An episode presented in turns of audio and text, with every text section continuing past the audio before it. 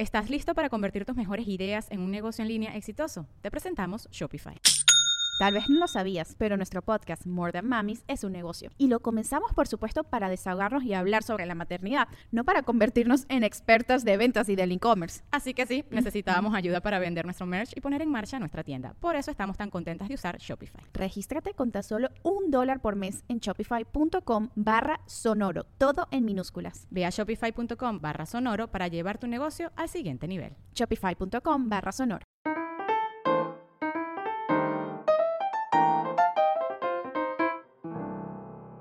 Hello, mi gente amada y bienvenidos a un nuevo episodio de Bla Bla Bla. Finalmente, luego de dos meses sin grabar, estoy de vuelta acompañado de mi amigo Charlie Nelson, ya amigo de la casa, me gusta decir así como, como No, los antiguos programas de radio y de televisión. amigo de la casa. No sabía que esta era la, la- la reinauguración. ¿Qué halago? Sí, sí. Ah, y amigo de la casa realmente porque esto se graba en mi casa y es mi amigo. Así que es una cosa, es un comentario literal. Miren, eh, está la guerra. Eh, en la franja de Gaza, eh, Charlie y yo somos expertos en el tema, entonces vamos a, a tener muchas opiniones, ¿no? Más que Este, otra cosa. Eh, 100%. pero antes de eso, antes de la guerra, eh, mis shows, ¿dónde me voy a estar presentando? Voy a estar en Miami este 20 de octubre, 3 de noviembre, 17 de noviembre, 1 de diciembre y 15 de diciembre. Esas son todas las fechas de aquí hasta fin de año, de noches en Miami, mi show donde siempre estoy probando mi nuevo material. Y las fechas de la gira de Locura Stand Up Comedy, que ya es la último, el último pedazo de la gira. Eh, estaré en Columbus, Ohio, por primera vez en mi vida este 19 de noviembre. ¿Conoces Columbus? No. Ok, no sé nada de Columbus. eh, si están de Columbus, escriban en los comentarios dónde hay que comer. Phoenix el 6 de diciembre y Orlando el 10 de diciembre. Vuelvo con Locura Stand Up Comedy, evidentemente con muchísimo material nuevo que ya está escrito. Guiño, guiño. Este, y las fechas en Latinoamérica, eh, a partir del 16 de febrero voy a estar en Guayaquil, Quito, Panamá, Montevideo, Buenos Aires, La Plata, Concepción, Santiago, Lima, Cali, Bogotá, Bucaramanga, Cúcuta, Medellín, Cartagena y Barranquilla. Consiguen los tickets en ledvarela.com. Va a ser una gira increíble y nos vemos por allá. Y dicho eso, volvemos a la guerra, al tema de la guerra. Cu- cu- a- a- de esos lugares, ¿hay alguno nuevo? Eh, oye, sí. por, por primera vez. ah, Este, va. mira, por primera vez Columbus, Phoenix, por primera vez Guayaquil, por primera vez eh, Cartagena. Todos los Ah, otros he ido. ¿Hay Este, algún sitio así que tú hayas que particularmente te haya sorprendido cuando llegaste? Que de repente no sabías qué pasaba ahí, o sea, tipo Columbus, que no sabes qué hay ahí, pero que llegas y dices, wow, esto no... La o- ciudad. la ciudad, sí, sí, sobre todo la ciudad. Este, o sea, que tú no tenías ni la más mínima idea y llegaste y dijiste... Sol- Salt Lake City puede, ser una ciudad que es bien como cinematográfica, está así como medio en un desierto, pero en una colina, y llega un momento que subes a un lugar que es como muy turístico, que es donde está como el Congreso de Salt Lake, y, mm, y ahí eso está al- en, la- en el tope de la ciudad, y ahí está como también el lugar donde los, los mormones pusieron que si la, o los peregrinos Ok. pusieron la roca fundacional de la ciudad. Entonces tú desde ese punto ves toda la ciudad que baja así. Es una, es una, una visual bien extraña, una ciudad. Pero no te la esperas. O sea, No, no, y no, tenía además cuando esas son esas ciudades que no tienes ni idea de cómo es. Ah, ok, Como, no ok, sé, me pasó con. Indianápolis, me pasó con Raleigh, con cualquier ciudad que he ido, la mayoría no tengo ni idea de, de cómo son. Este, pero bueno, em, ¿qué iba a decir? Bueno, primero, Charlie fue el director del, del especial de Sueños y Pesadillas que grabamos en Orlando. Este, Qué fue el que salvó de que yo tuviese una franela blanca, que yo llegué y que Charlie, mira esta franela blanca nueva que tengo para el show. Y Charlie me dijo, no, eso va a arruinar el especial, va a reflejar las luces y va a ser una cagada. Y yo, por suerte, eh, tenía una franela negra, que uno siempre tiene que tener una, si haces stand por si acaso. Este, y me puse la franela negra y se salvó en ese sentido visual el especial, pero, pero también pasaron cosas como que no se ven, que, eh, que pusimos estas calcomanías que son Ajá, la, unas pa- caritas. la parte de atrás tenía originalmente unos, unas, co- co- como unas... Dos logos. Dos logos, dos logos que iban relacionados al local y otra cosa, y estaba todo bien al respecto, pero en la, en la cámara cerrada siempre se veía la cara de LED así de grande y el logo así de grande porque, bueno, está, se, se, se grababa desde, desde lejos, ¿no? Em, entonces había una presencia demasiado fuerte de un logo, de un lugar que no sé si aguantara durante, ¿qué? 50 minutos de show, una hora y media de show, como que era, mucha información. Y empezamos y que, ah, pero ¿cómo quitamos esos logos? No se podían arrancar, ¿te acuerdas? Y llegaron... Sí, porque eso también era una calcomanía, a su vez. Era una calcomanía. Eh, eh, eh, rápidamente producción eh, resolvió conseguirnos unos, el, lo- el logo del show, el logo del show, de- del logo de locura, mejor dicho. Y lo pegamos ahí, pero lo pegó LED y a mitad del show se caía y se caía. Se cayó porque justamente yo no quise, o sea, no quise pegarlo bien porque dije que a pesar de que, fíjate, la terquedad, me dijeron y que no, eso pega y después lo puedes eh, despegar porque es no sé qué tal material. O sea, que no se pega si no es el papel pegado, pues. Este, entonces yo igual lo pegué por los bordes nada más, porque dije, si esto pega de verdad, en mi desconfianza maldita, No quiero me romper voy nada. a romper todo el escenario de esta Claro. gente y de repente tienen un show mañana, qué sé yo, y se cayó la calcomanía, de, se se cayó primero la de la izquierda y después se cayó la de la derecha, este, y fueron, bueno, interrupciones que tuvo el show que es lo interesante, como no se ven después en la grabación, la gente ni siquiera lo No sé. nota al punto de decir ni siquiera, oye, se nota ahí que hubo un, un corte, más allá de cuando es evidente que hubo un corte, pues. Sí, de hecho, de hecho el show eh, duró que hora y media, o un pelo más de hora y media, y se ve mm, de, chi- de- directamente de comedia como unos 58 minutos. O Exacto. sea, se quitaron un montón de cosas ahí. Bueno, que no se quitaron, se dejaron para después. Sí, exacto. Es material que con el que yo sigo en la gira de, de locura, que es el que no ha salido. Este, porque hay, hay gente que me, pregu- me, me pregunta, este tipo, cuando digo gente me pregunta es una persona. Eso Pero sucede, sucede. sí, so- si dice gente suena como que tiene No, una no, pero, pe- pero es una duda como fácil de, de establecer. Que, ok, Sí, que la gente me decía, pero este locura no es el que montaste, o sea, ¿qué es esto y qué vas a girar? Lo importante es que este especial se llamó así porque yo necesitaba seguir la gira con el nombre de locura, pero también necesitaba sacar un especial porque saco uno siempre cada año, año y medio, y no quería estar, porque yo como termino esta gira a mediados del año que viene, era Claro. estar dos años, sin, dos años y pico sin subir nada. No, y, y- y- Este- y- y la- y el, y otra pregunta parecida, que bueno, ya está respondida, pero era que se me hacía a mí que la gente lo podía pensar, no sé si alguien te lo dijo, era lo de, ah, pero el show dura entonces, o sea, tú pagas por un show y ese show dura los 50 minutos que dura el show que está en. YouTube. Y que no, no, eso es un extracto del show que se convirtió en otra obra y que eventualmente... Exacto. cuando no, se el- hace, el du- dura mucho más. Yo, ahorita siempre duro como una hora cuarenta, una hora cincuenta, eso es lo que estoy durando ahorita en un show. Depende siempre también mucho del, del día y del show, porque hay shows que, que uno como que mete la chola, ¿sabes? Este, Claro. Tú, por ejemplo, sientes que si hay una audiencia que, que está, que puede estar de repente, hay unas personas que están un poquito dispersas o que están haciendo ruido, yo me gusta como meter la chola, pues siento que no les doy Las- claro, las puedes estar como nada, perdiendo. ¿sabes? estás Entonces ahí. era como pa, pa, pa, pa. Pero ah, usualmente cuando eso no es así, más bien uno está como más relajado y, y yo que hablo tan rápido, este, además si me pongo a hablar más rápido. Bueno, en fin. Este, pero volviendo a la guerra, que es lo más interesante, intento hablar de la guerra. Este, no, estaba hablando con Charlie porque realmente eh, uno siempre que, que, que se consigue con un amigo y empieza a hablar un tema de eso, lo, lo- lo primero que hace es como compartir lo que uno sabe hasta el momento. Ajá, no. Como, ah, ¿qué sabes tú? Bueno, yo sé que llegaron este, los israelíes y fundaron esto, tuvieron unos asentamientos, pero que están allí, que ellos les dieron una declaración de tal, y después esto empezó el Hamas. O sea, uno va ahí como uniendo los hilos, pero realmente es un conflicto tan... Eso viene desde inicios de 1900, ese peo, realmente. No hay, no hay, no hay O sea, digo, de- eh, la parte actual, porque realmente viene Claro. eh, esa vaina de Jerusalén, eh, se la ha querido quedar todo el mundo. Y bueno, as- así fueron las cruzadas, ¿no? O sea, las cruzadas fue como que los cristianos y que, pero esa vaina no es nuestra. y se fueron para allá que hace que los árabes y que, ¿what? Hasta, hasta griegos hubo por allá. Sí, sí, peleando sí. Con la, por la vaina. No sé si por Jerusalén, pero sí por el sur de lo que es ahorita Israel. Toda esa zona era helenística. O eso forma parte de lo, de lo que vi. Empecé a ver algunos videos, resúmenes de YouTube como ilustra de estos ilustrativos que, que, que te, eh, te explican un, un momento de la historia. Entonces vi Claro. como tres distintos como para ver las diferencias. En realidad es como bastante parecido todo. Que te lo explican como si tú fueses un niño. Ajá. Sí, es una bonita manera de, de decirlo. Eh, con el lapicito dibujando y tal. Mira, algo que me gustó fue que empezó el, el- el conflicto y la vaina y yo me, em- em- me entero, obvio, por Twitter, empiezo a ver un coñazo de videos en Twitter, un montón de información en Twitter, chévere. Em, pero está como que, ¿sabes? Cuando dices, ah, pero ¿qué pasó a qué hora? Esto está pasando ahorita, porque te dicen eh, alerta, eh, bombardeos, ah, pero ¿cuándo fue eso? ¿Es ahorita? ¿Fue ayer? Y de repente eh, eh, me puse a buscar y en, en- en Amazon Prime, Prime, Ajá. ¿no?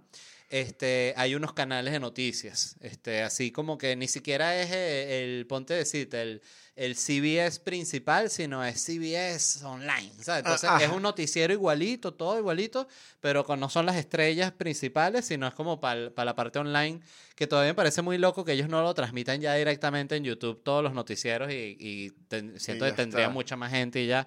Pero en fin, Sí, este, sí. ellos saben su, ellos saben de billetes más que uno.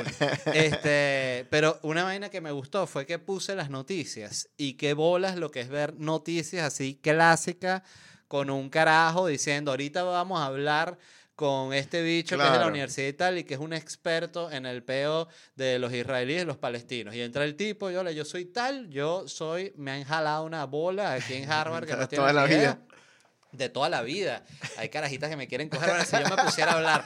Este, pero, pero el punto es que el tipo te explica, ¿sabes? Este, de manera como muy condensada y después ellos, el, el reportero viene, que, y, le estoy explicando un noticiero que es medio absurdo. Sí, no, es no, que ya pero entiendo, no enti- consume en- las entiendo, sí, así. perdimos esa estructura. Perdimos esa estructura y uno Claro. cree como que viendo un millón de videos en Twitter crees que sabes la vaina y me, me puse a ver el noticiero y en 15 minutos entendí más de lo que había entendido en todo el día.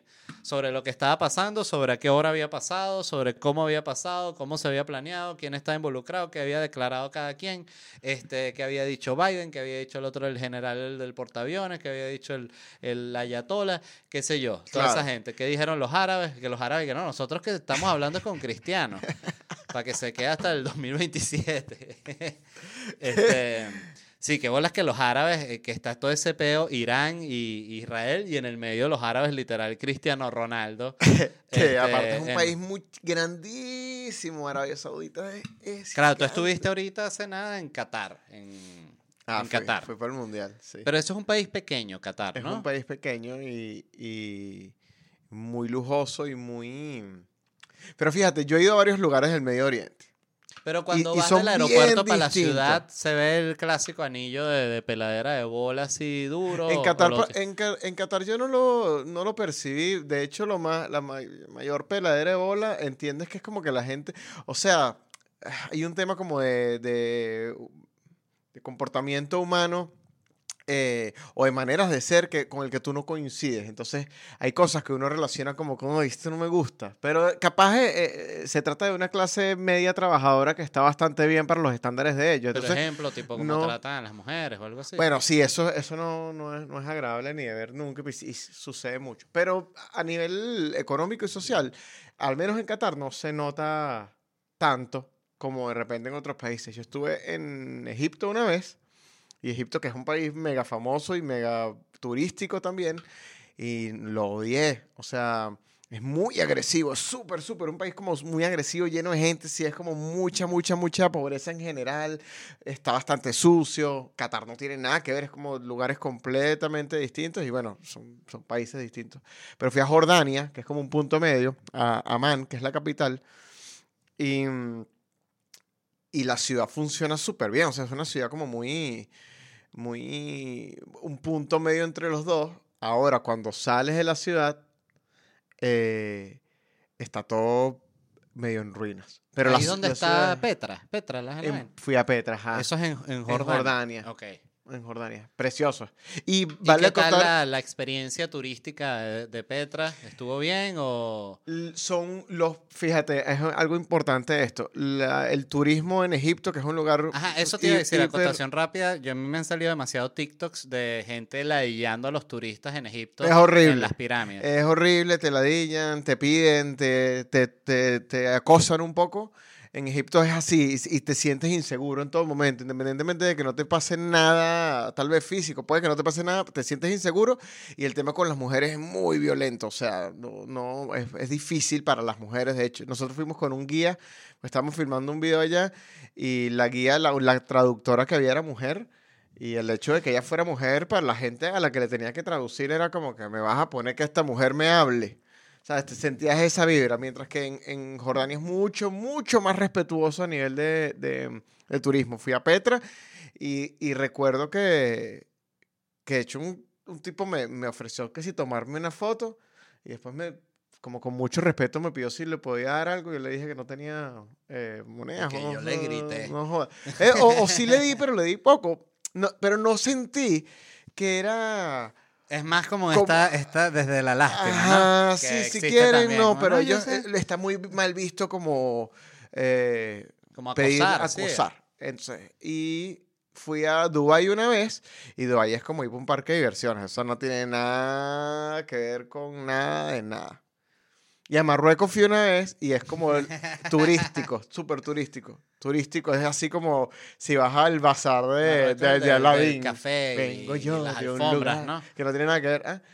Sí, Mira, hay que enderezar Nord- el micrófono, pues sé que la gente se debe estar volviendo loco, los- la, la gente que es así como yo. Ah, ok, pero por un pedo visual o por un pedo. no, de- porque está todo doblado. Ah, ok, ok. Ok, ok. Y ajá, Este- pero y entonces, aquí como. Ah, bueno, esa es la jodida. No, lo mueves, lo mueves. Mira, este, mm, yo no conozco ninguno de esos países por ahí. Este, no, sí, no, no, se- no se me ha dado. Son Y distintísimos. tampoco me ha interesado, la, la verdad, porque me, lo de las pirámides y Egipto, todo me llama bastante la atención. Pero he visto tantos videos sobre eso del turismo y tal que te la corta, definitivamente. no, y Impresionante lo que el, el impacto económico que puede tener la viralidad de ese tipo de videos para el turismo de ellos tiene que ser bestial, ¿sabes? Porque son literal miles de personas que podrían estar en la clásica planeando una vacación y diciendo, oye, ¿será que vamos a Egipto? Sí. Vamos para Marruecos y tal, y de repente ponen el podcast y te escuchan hablando mierda de Egipto y cancelan el viaje. Así como no, vayan, eh, pe- si tuviera que recomendar un lugar turístico como un plan de estar tranquilo y que conserva su, su, su cosa árabe en general, es el, que es el norte de África en este caso, es Marruecos, que es un punto medio. Porque de repente en Dubái y Qatar hay cosas muy árabes, pero son muy atracciones tal cual. O sea, te montas en un... Te llevan en un tour y te llevan a unas dunas perfectas, donde están unos camellos perfectos, donde está un atardecer perfecto y se visten perfecto y te compras la vaina perfecta. Entonces es perfecto. Si quieres eso está bien, pero Marruecos, y no hablo, no hablo de Marrakech solamente, de Marrakech es como la capital turística. Marruecos, el, el país como tal, está acostumbrado a recibir mucho turista, pero está al lado de España y es fácil y barato llegar. Y, mm, y por otro lado, eh, conserva todavía la vibra árabe como... En avión. eh, En o avión. vas en, en, en ferry. Eso, es el que vas así. Pu- puede- puedes ir en ferry, creo que puedes cruzar. No, no estoy seguro desde dónde puedes cruzar en ferry. Mm, Lo haría en avión. Eh, pero, mira, tengo dos cuentos Porque la ciudad de Melilla, ¿eso está en qué país? Se- eh, en Marruecos. En Marruecos. o sea, te- en tierra marroquí. Exacto. Pero bueno, Eso es eh, como- quise decir de tierra como- española. Exacto, No. es española, pero es como decirte Guantánamo. Es en- como decir Guantánamo, Cuba. Ceuta y Melilla. Y también es como decir incluso eh, las Islas Canarias.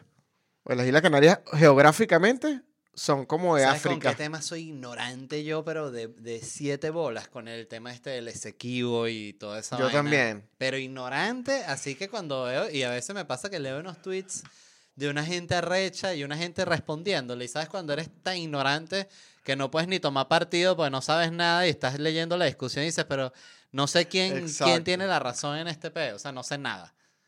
Tal, Este, tal cual, bueno, fíjate, ahí caemos nuevamente en el tema de la guerra y la poca información que hay precisamente sobre otros países o otras vainas como la guerra Rusia y Ucrania, que yo estoy mínimamente informado, porque no hay un bombardeo de información, valga la redundancia, por ningún lado, mientras que en este conflicto sí, yo no sé qué se dé. Pausa. Quería decirte que Marruecos es un lugar que conserva mucho la, la- temática árabe y que casualmente, esto es interesante para, nuestros, eh, para nuestras aficiones eh, personales, em, hay una ciudad que se llama eh, Ouarzazate, Ouarzazate, que queda al sur este de Marruecos, que vive enteramente del cine.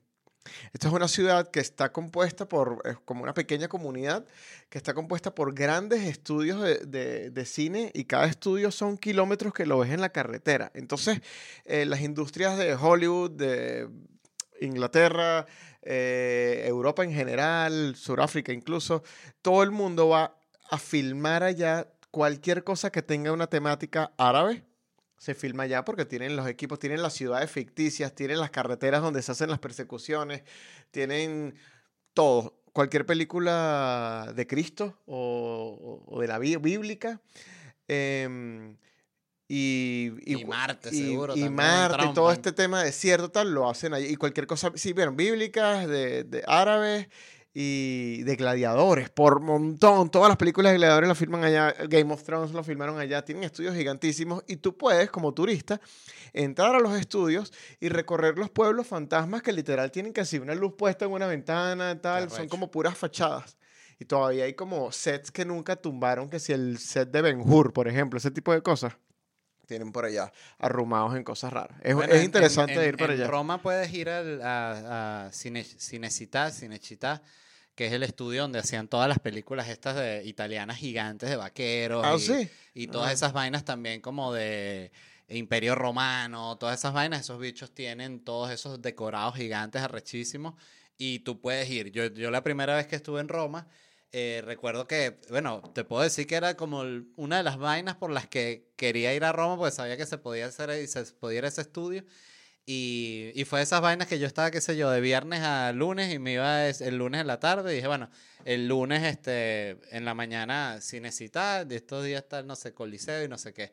Y ese lunes que iba a la, para la vaina estaba, estaba cerrado porque era estos lugares que cierran el lunes, que es típico. Caladilla, sí. Y fue como que no me, me arruinaron la vida, no. Me pasa con los bares. Que voy el lunes. El bar y que bueno, está hermano, pero es lunes.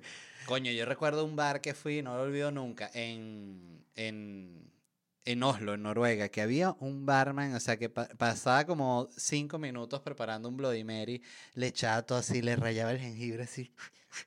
Era que caía solo un poco. Era una vaina que tú decías, o sea, nunca había visto una persona echarle tanta bola a, a un cóctel y sabían increíble porque obvio, o sea, coño, le, le dedicaste una parte de tu día. Fíjate que yo siento que la gente que toma cócteles em, no se puede mezclar tanto con la, no con la gente, no mejor dicho, la, co- la costumbre de tomar cócteles hay que, eh, no es tan compatible con la costumbre de tomar cervezas por, e- por un tema de ritmo.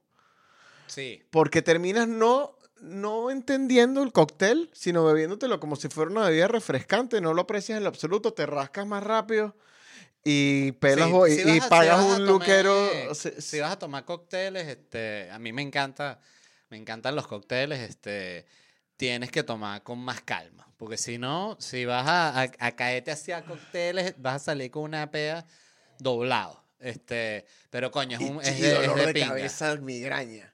Claro, sí. Si tú eres un hombre de, de, cerveza y trago clásico. Yo soy hombre de cerveza y trago clásico. Yo Ahorita- también, pero también, con pero, lo- pero si voy a un restaurante que se ve que tiene una, una buena coctelería, me vacilo un, un cóctel, no sé, me parece sabroso. El, Cuma- el Cumanés hace unos buenos Cuba Libres. ¿Tú te acuerdas de esos Cuba Libres que hace el Cumanés? Que eran con Coca-Cola Light. Con Coca-Cola Light. El Cumanés hace, el Cumanés hace eh, tragos de, de ron, que sí, con ron carúpano y un pelín de Coca-Cola Light, limón y una vaina y se Qué interesante como el cumanés se, o se sea- ha- se ha terminado convirtiendo en, un, en uno de estos personajes este, que son como, ¿cómo se dice? Son de este- culto. Porque son como gente lo conoce así, pero... De culto y famoso por asociación, ¿sabes? Porque trabaja con Ajá, comediantes ajá, ajá. entonces la gente ya lo empieza a ubicar y la gente lo empieza a conocer y termina ya saliendo en los programas y termina ya teniendo un protagonismo que en cualquier momento vemos al Comanés teniendo un podcast él solo. El Comanés, mire, eh, eh, el Comanés cocina muy rico, en general. Eso, Es- eso lo mira, recuerdo. ¿Sí o no? eh, Yo soy una persona, todo el mundo ama comer.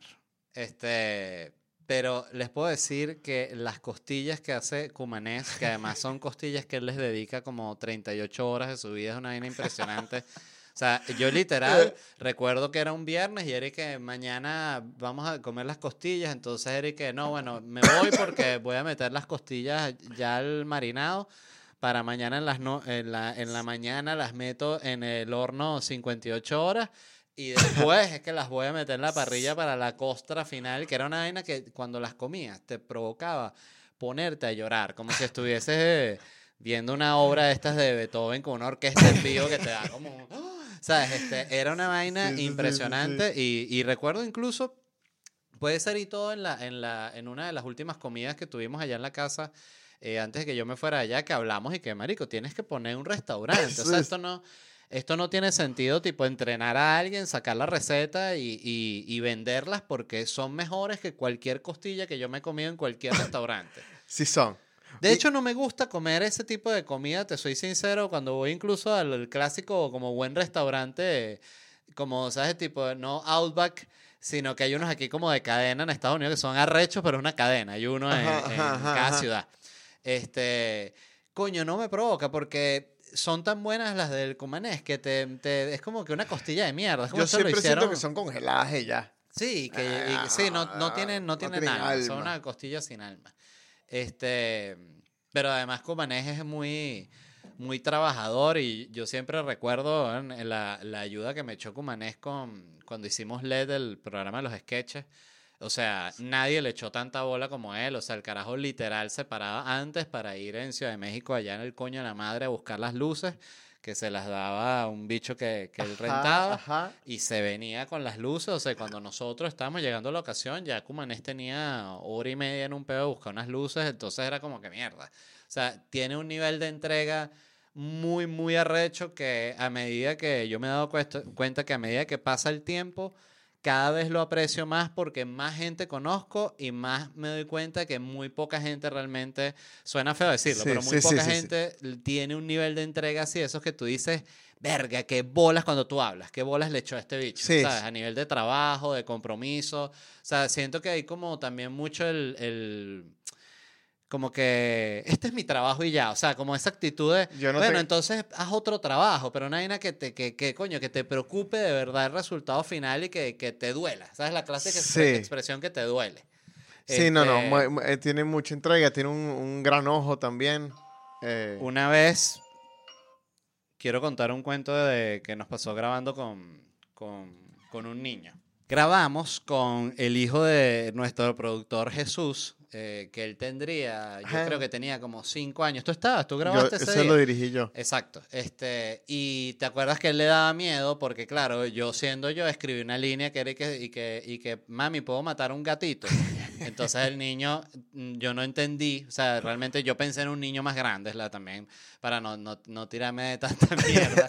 Este, pero a él le daba miedo decir eso, porque era como que no tiene esa distinción de, pero yo no, no, yo no quiero matar a un gatito. Era, no, esto es una, es una, un una- juego. es un juego y tal. Entonces, pero recuerdo que yo no quise que lo, que lo molestaran, ¿sabes? Este, Sí, sí, y sí, dije, nada, vamos a que diga tal. Yo dije, propuse un cambio y listo. Este, o que lo, lo grabamos hablando desde atrás y después lo doblamos así con una voz así como que. En fin. Creo que eso fue lo que quedó. Cómo, cómo resolver.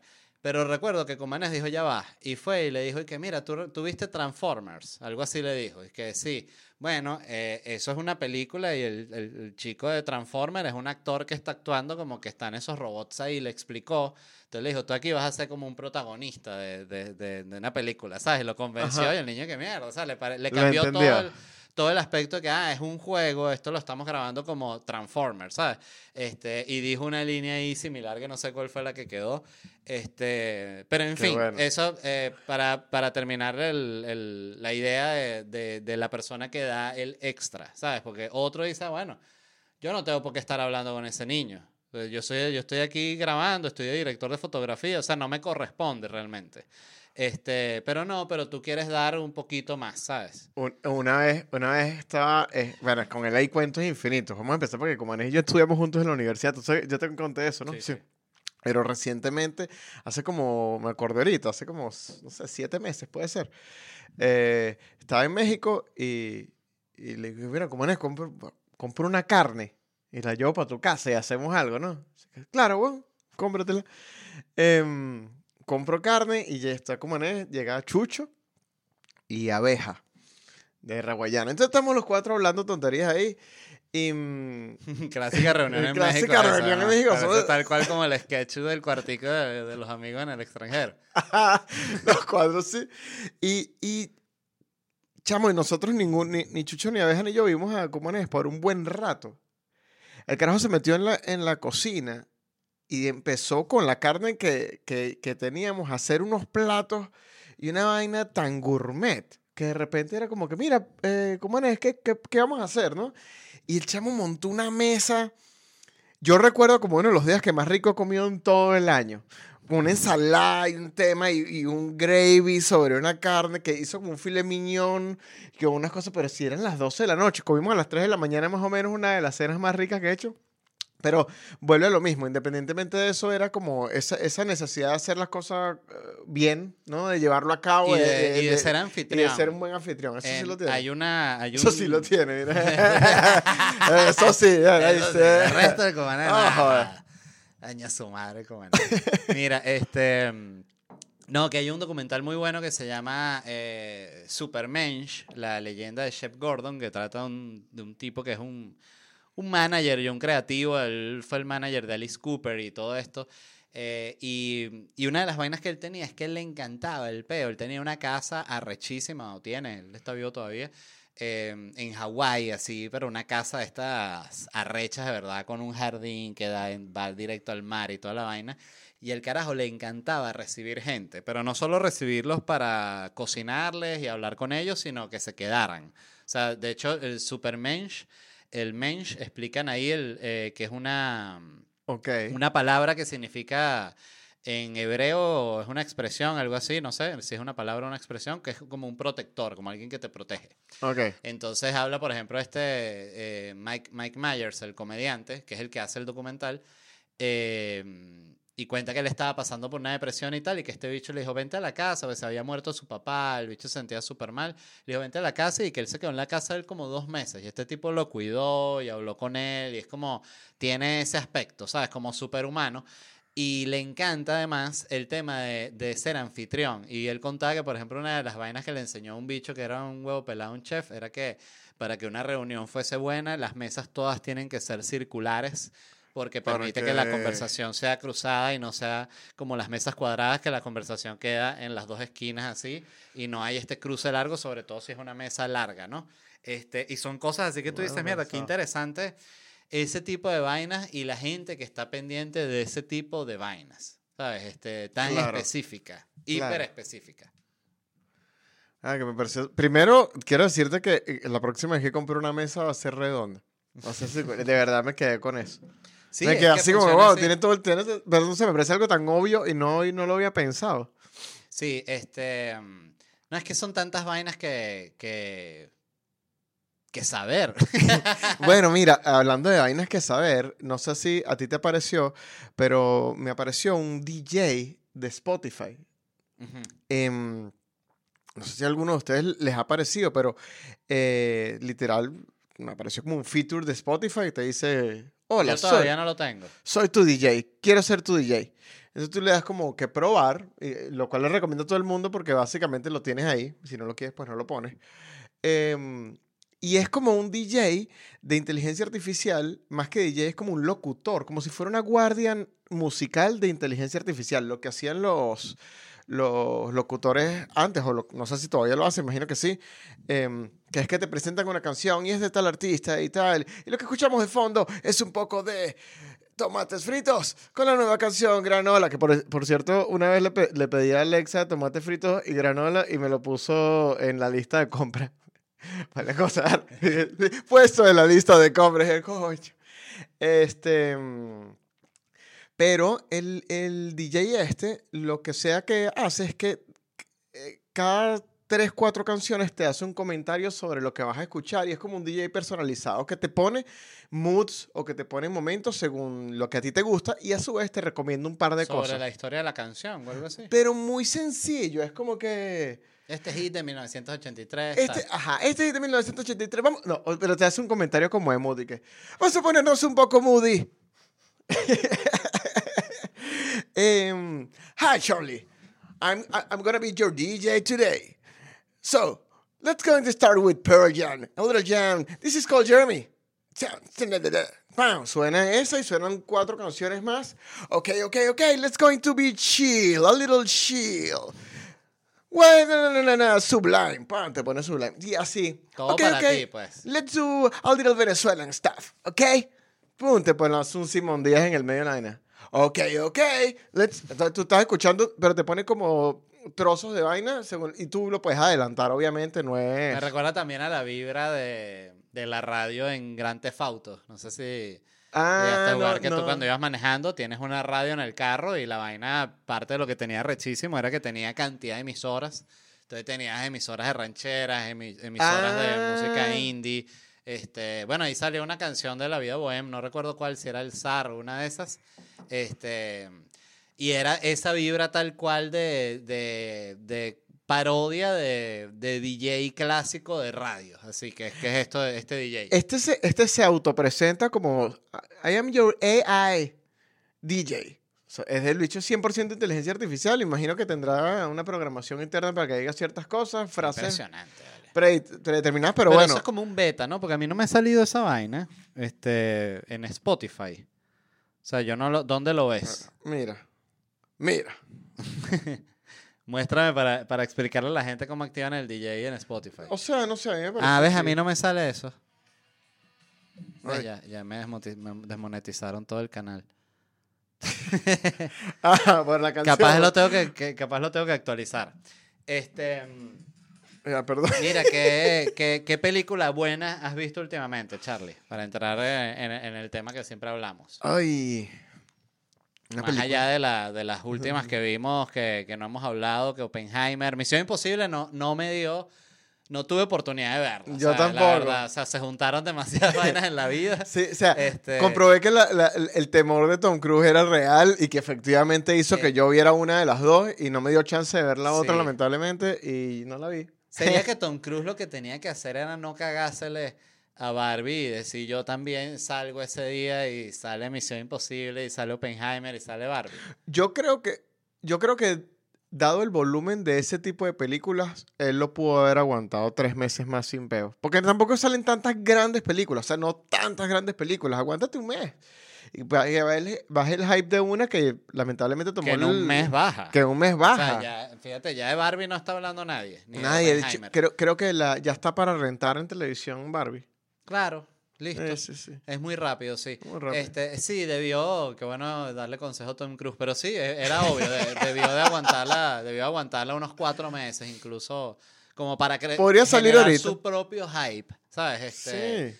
Sí. podría salir ahorita y nadie le iba a, a- a prestar ningún tipo de atención. Lo que pasa es que ellos tienen sus tiempos también para salir, que es la temporada de los estrenos de verano, ¿sabes? Que salen todas estas películas grandes y me imagino que si no sales en esa época, como que te Tienes que pierdes esperar la e- ola enero. principal, que sí, es la, es la, es la, la ola de las vacaciones, que es cuando la Claro. gente tiene un poquito más de chance de... O sea, literal lo que marca todo. Los niños están, dejar- está- están en vacaciones, los padres tienen un poquito más de chance de hacer otras vainas probablemente. Sí. Este, y la y- te- temporada de festivales es lo de. Es. em, diciembre, enero. Festivales no, perdón, de, de premios.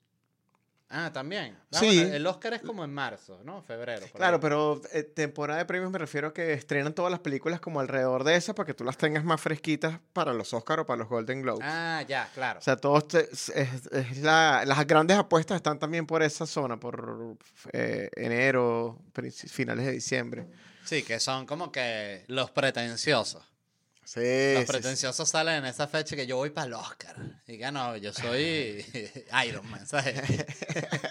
Este, pero no vi, no vi Misión Imposible en el cine, que me pareció como una especie de traición a, a Tom Cruise, me sentí mal. Este, qué buenas son esas pelis. El otro día estaba viendo el, este, el protocolo fantasma, que es la que baja corriendo en la torre esta de, de Abu Dhabi, la vaina esta, y Ajá. es la que está también en el desierto, y, y toda la mierda, o sea, que explota el Kremlin. O sea, esa es la, para mí la de Misión Imposible, que es que, bueno, ya. Porque La- que, la que hicieron después de esa, esta última no la he visto, ya me imagino que también debe estar por salir eh, rentada o, en- o estrenada. Fíjate que, qué loco, yo, yo no sé si fue a partir de ahí, pero por ejemplo Top Gun, a nivel de, mm, de mensaje, ellos tienen ediciones para cada país. Em, entonces, eh, claro, en el caso de que si explotas el Kremlin, ese es el Kremlin, ¿no? Abiertamente. Pero eh, ellos son, su- suelen ser muy cuidadosos a nivel de guion para poder adaptar las cosas sin ponerle bandera. Sí, como que para cambiar los villanos. Para cambiar los villanos genéricos. En, en Top Gun nunca sabes quién es el malo. Sabes que los malos son esos. Esos son los malos, pero nunca te dicen que es otro. Ni, es más, ni te muestran el mapa de otro país. Lo cual era muy usual antes, ¿no? Era que los rusos nos están atacando. Sí, siempre eran los rusos o los árabes. rusos o los árabes. Ahorita ya. Que es medio como sigue siendo, que es la recha. Siempre son los rusos. Pero ya no se dice. Ya no se dice. Y- Este- Y, de hecho, creo. eh, eh, un amigo. Eh, Y ponía una parte- música. Moscú. Todo gris así. Tengo un amigo que trabajó en Top Gun. Él era, formaba parte de, de 3.000 carajos que trabajaban en Top Gun. No fue como que hizo algo principal, pero trabajaba a nivel de VFX. Y él me hablaba mucho acerca de, de repente, el, el- el un- uniforme de Tom, de Tom Cruise o donde él pone las llaves en algún lugar de su moto que tiene unos llaveritos y el llavero sale en la banderita de Estados Unidos acá. Bueno, hay una persona que se encarga de borrarla, esa banderita, y ponerla una banderita genérica o una banderita que tenga más em, relación con el lugar donde se va a estrenar. ¿Sabes? Como que hay, por postproducción cambian mucho, muchas insignias que si eh, no, hay, no hay afiches de, que glorifiquen eh, a nadie específicamente, o ningún país, o ninguna bandera, o ninguna cosa, o son los Estados Unidos contra alguien. Tengo entendido también que pasa mucho ahorita con, con China, que eso que para entrar al mercado chino tienes que tener que ser un chino en la película y alguna referencia China, entonces que por eso hay tantas películas de esa acción que de repente y que y tenemos a alguien nuevo en el equipo, Entonces, por eso llega alto chino y que hola, sabían que China es cool y que claro, obvio, por eso estás aquí en la película y ya le permiten que la película entre en China. Siempre Que es como que que- es tanto dinero, que es una decisión siento tan fácil de tomar, porque el chino, el actor, no, no hizo nada malo, ¿sabes? El único que nos puede ayudar con eso es Chun-Li. Exacto, Y volteas así, es está un bicho así que abre la puerta y que no, no voy a ayudar. No, no. Y les abre la puerta. Sí, aquí estoy. Podemos decodificar. Es el hacker chino hacker chino. rápido. Entró en la página de la CIA en tres segundos. Este, no, es, es arrecho, sí. Este, y bueno, eso, lo, de, lo que pasó con Tarantino, ¿sabes? Que ellos pidieron, el, para pasar la de, la de Once Upon a Time in Hollywood, pidieron que sacaran la escena de Bruce Lee porque era como que dejaba en ridículo a los asiáticos y vaina. Y, y Tarantino dijo que no, que, que no iban a quitar la escena, que no la pasaran una verga en China ya. Y los chinos, y que igual la queremos ver. Que bueno, Está lo bien quemadito ahora. Exacto. Este, pero sí, eh, que, que arrecho también pensar cómo en esas ligas juegan a ese nivel de detalle. Al final es porque también hay el dinero, ¿sabes? Este, Sí. Son producciones tan grandes que yo siento que ya empiezan a inventar vainas nuevas que se pueden hacer, ¿sabes? Porque hay la plata, coño, tienes 200 millones para hacer la película. Es un montón de plata, man. Es mucha plata, o sea, de este, eh, fíjate Nolan ahorita, el que me parece que tiene más mérito es Nolan porque siento que Barbie a mí como película me gustó y, y el hype estuvo eh, simplemente perfecto a nivel de marketing, la película todo funcionó al pelo, pero es arrecho que, que Nolan con Oppenheimer, que es una película sobre un bicho burda de raro, eh, tenga, esté peleando, ¿sabes? Contra todas las otras. O sea, habla muy bien además de, Sí. de la fuerza que tiene Nolan como director, que siento que la tiene ahorita quizás solo él y puede ser que sí Cameron y Tarantino, o sea, que es cuando la gente, como era Spielberg en los 80, 90, que era que, marico, esta película es de Spielberg, o sea, Sí, sí, tú sí. ibas, te sabían a culo los actores, o sea, Tarantino es así. Este, pero siento que hay muy pocos directores que estén jugando una liga tan elevada como la de Nolan, así de So- decir que, o sea, que es una legión de fans que tiene Sí, el carajo. so- so- sobre todo considerando que hay temas, los temas, bueno, puntualmente Oppenheimer es un tema denso. Es un tema denso y es una película con, Y larga. como, con como dijeron por ahí, horas. con mucho texto. O sea, mucho texto, mucho texto. Entonces, aguantar una película así, necesitas tener como una pericia muy, muy arrecha, porque necesitas que la música te ayude a cabalgarla, cómo utilizarlo por acá, cómo generar tensión y cómo mantener a todo el mundo con la boca abierta, cómo ser más espectaculares, cómo... Y es una película que tiene un montón de pelones, por, por otro lado. O algunos que yo vi en la película cuando la vi. Y, y otros que salieron por ahí después, que sí, la bandera que utilizaron es una bandera que para ese momento no era la bandera de Estados Unidos, o sea, ese, ese tipo de, de cosas, por, esas cosas. Pero sin embargo, eh, eso no cambia que sea una película hiper recontrapoderosa. O sea, es que es muy... Bueno, de hecho, las grandes películas han tenido escenas de errores y nadie lo que- nota, ¿no te has dado cuenta? O sea, la- Titanic siempre sale que Titanic tiene 150 mil errores y bueno, bueno, pero... Sí, claro, si te vas a sentar ver par- plano por plano, Sí. ¿no? obvio vas a encontrar Y que eso no es un barco. con un Casio y vainas, que, que era lo que pasaba, ¿sabes? La- las películas esas de... esta- ¿sabes Piratas del esta- Caribe. Esta película, eh, La fiesta inolvidable, que es una comedia. Este, él al inicio de la película, el bicho es un extra, ¿no? Y le toca hacer una película así, tipo en, Ma- en Marruecos, como de árabes y vainas Ajá. que es como mm, finales de 1800, inicios de 1900, y el bicho sale así, le agarra como un cuchillo estos así como de árabe, así el bicho, y tiene, el bicho tiene un reloj, ¿sabes? Y el director dice, ¡corten! ¿sabes? Este, tiene esa, esa joda, y, y recuerdo de películas de esas de, de gladiadores y vaina, que hay escenas, un bicho con un reloj, este, un bicho atrás que se ve que está tomando una selfie, ¿sabes? La, ¿Te acuerdas cuando, bueno, cuando pasó en, en, en Game of Thrones que había- la Jeva tenía un vaso de Starbucks? Eh, ah, sí, sí, sí, sí, sí, sí. ¿Cómo se se ve. les peló? Pero es que tienen que ser tantas, tantas vainas al mismo tiempo. Que después te- la tenía aquí, fue una regrabación. Mira, vamos a hacer una más de, de ah, dale, acción. Pero pi- piensa en esto, ¿qué tan grave puede ser que se siembre? O sea, si tú eres Starbucks y yo soy Game of Thrones, déjala por ahí, marico. Deja la tacita ahí puesta y que la gente diga que es un error. También es Y- muy fácil. O sea, Y es mucha y plata. aquí tienes, toma.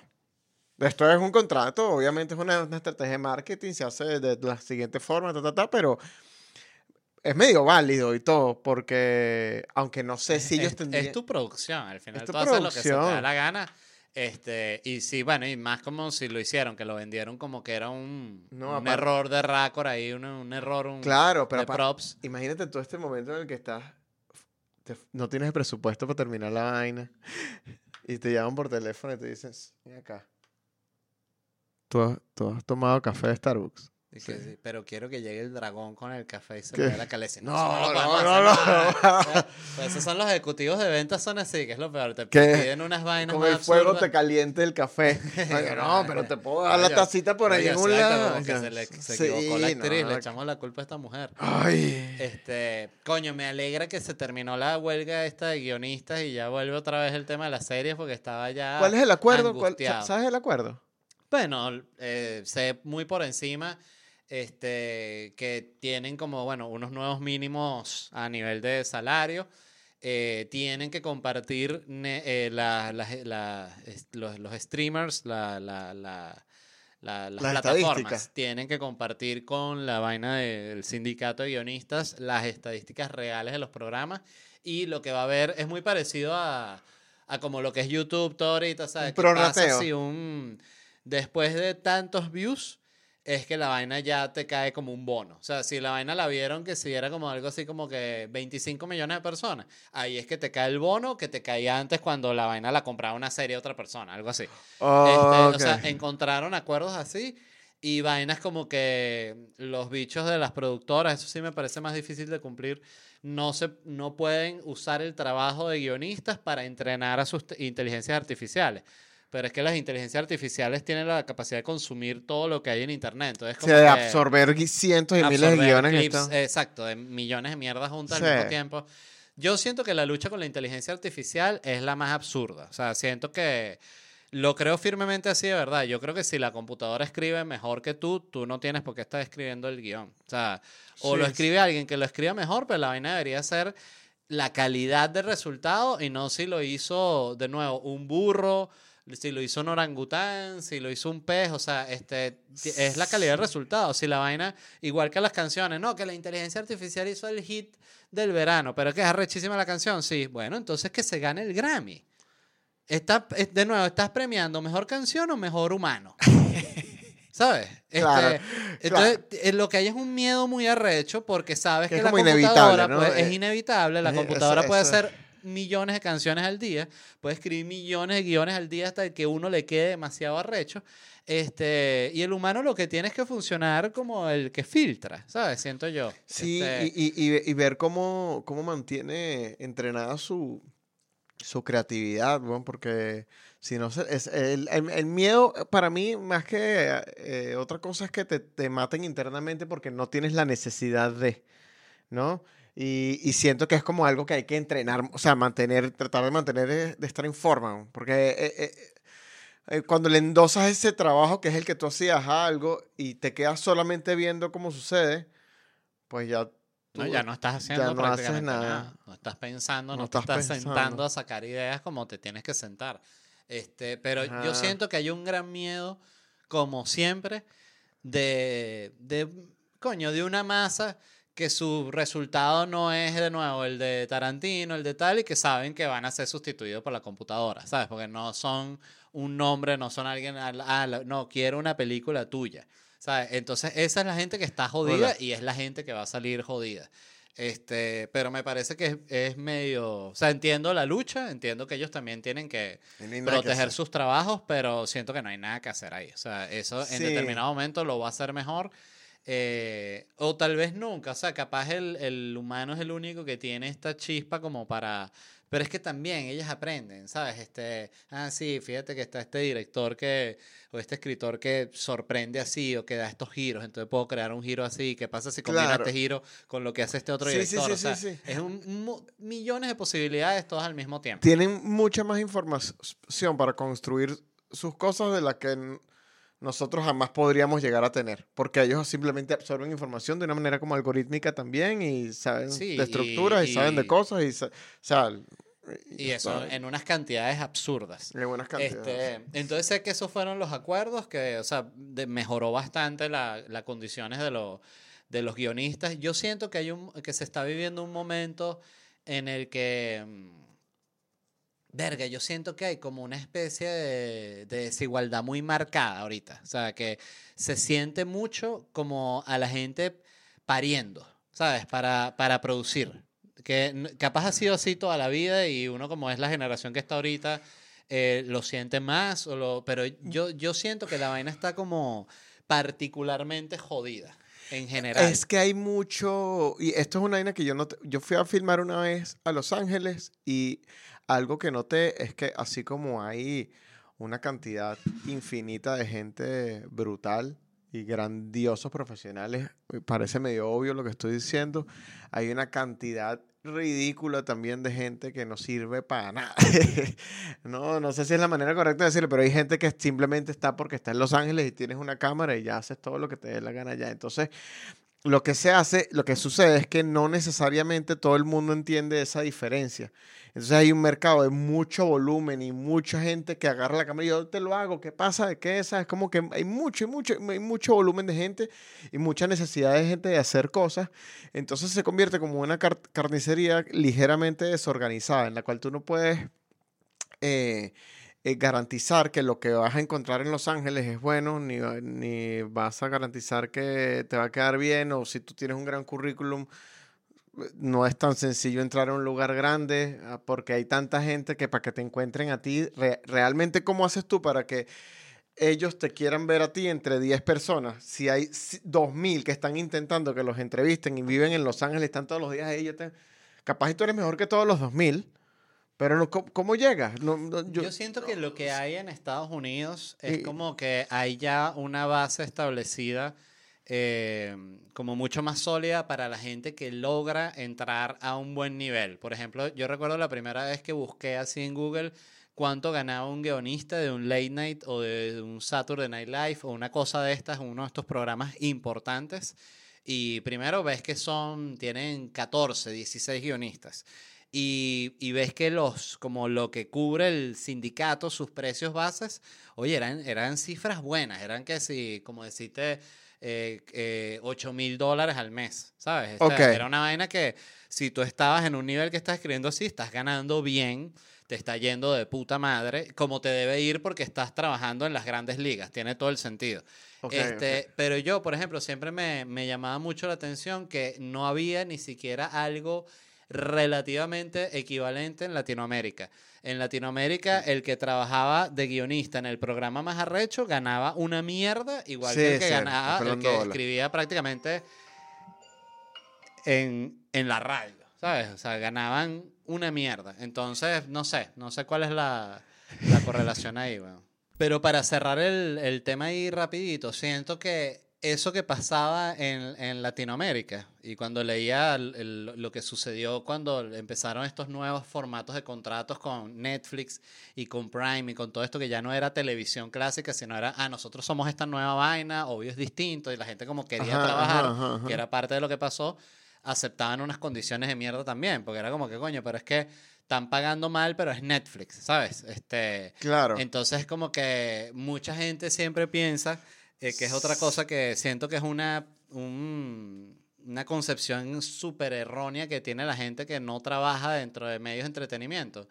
Que piensa que es como que, que hay un flujo de billete así, que todo el que, está la, el que está metido en la vaina es millonario y realmente no. Y no, y no solo eso, sino que a mucha gente grande eso, tú ves que le he hecho una jodida a Netflix que les decía que, no, bueno, o sea, esto, te vamos a pagar esto, pero es Netflix, ¿sabes? Esto lo va a ver todo el mundo, siempre te, te, te echan esa, ¿no? Sí, Entonces sí, sí, sí. mucha gente hizo ese sacrificio y después ve que al final no lo vio tanta gente y si lo hubiese hecho en televisión le hubiesen pagado lo que le tenían que pagar. Entonces siempre es como que es, es como funciona, siento que todo ahorita.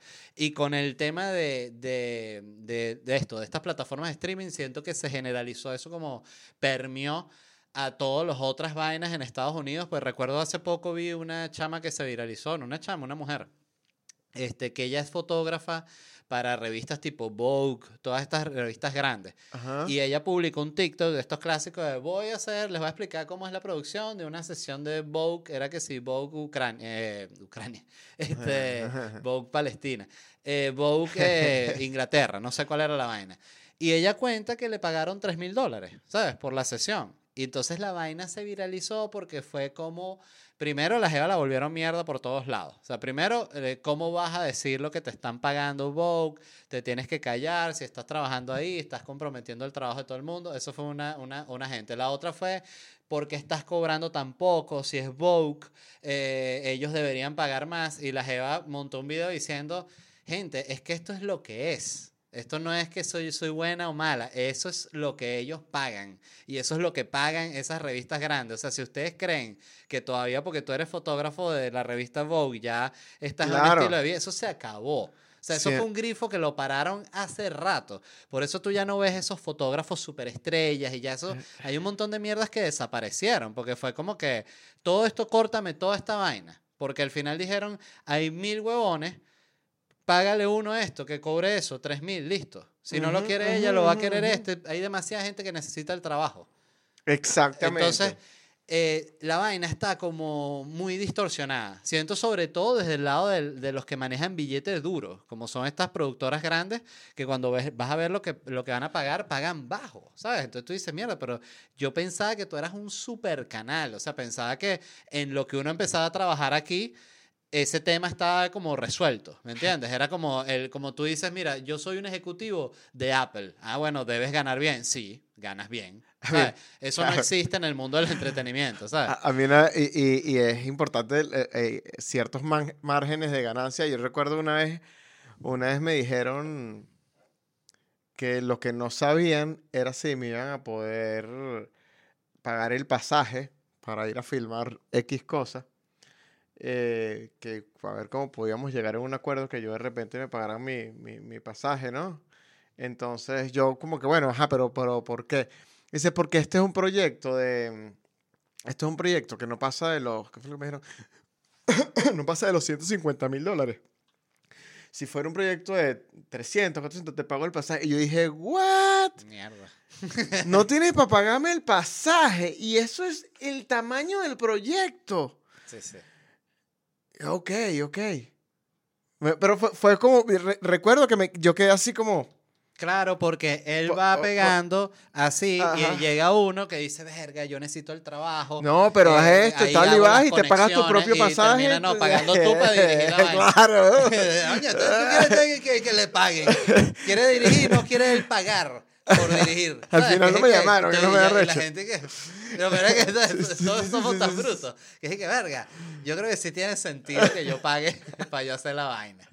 Este, Pero bueno, en fin, el punto es que eh, horrible la guerra Palestina e. Israel. Este, ¿Qué más? Bueno, nada, gracias a Charlie por venir, como siempre, me encanta. Eh, les repito rápidamente dónde me voy a estar presentando. Voy a estar en Miami con Noches en Miami el 20 de octubre, 3 de noviembre, 17 de noviembre, 1 de diciembre y 15 de diciembre. Tienen todas esas fechas de aquí hasta el fin de año disponibles en ledvarela.com. Lléguense y la gira de locura Stand Up Comedy Columbus el 19 de no- de noviembre, Phoenix el 6 de diciembre, Orlando el 10 de diciembre y el año que viene de febrero hasta abril estaré visitando Guayaquil, Quito, Panamá, Montevideo, Buenos Aires, La Plata, Concepción, Santiago, Lima, Cali, Bogotá, Bucaramanga, Cúcuta, Medellín. Cartagena y Barranquilla. Todos estos tickets están disponibles en ledvarela.com. Recuerden, como siempre, suscribirse al canal, darle like al episodio y todas esas cosas que ayudan a la reproducción. Se les quiere mucho. Nos vemos pronto. Bye. Bye.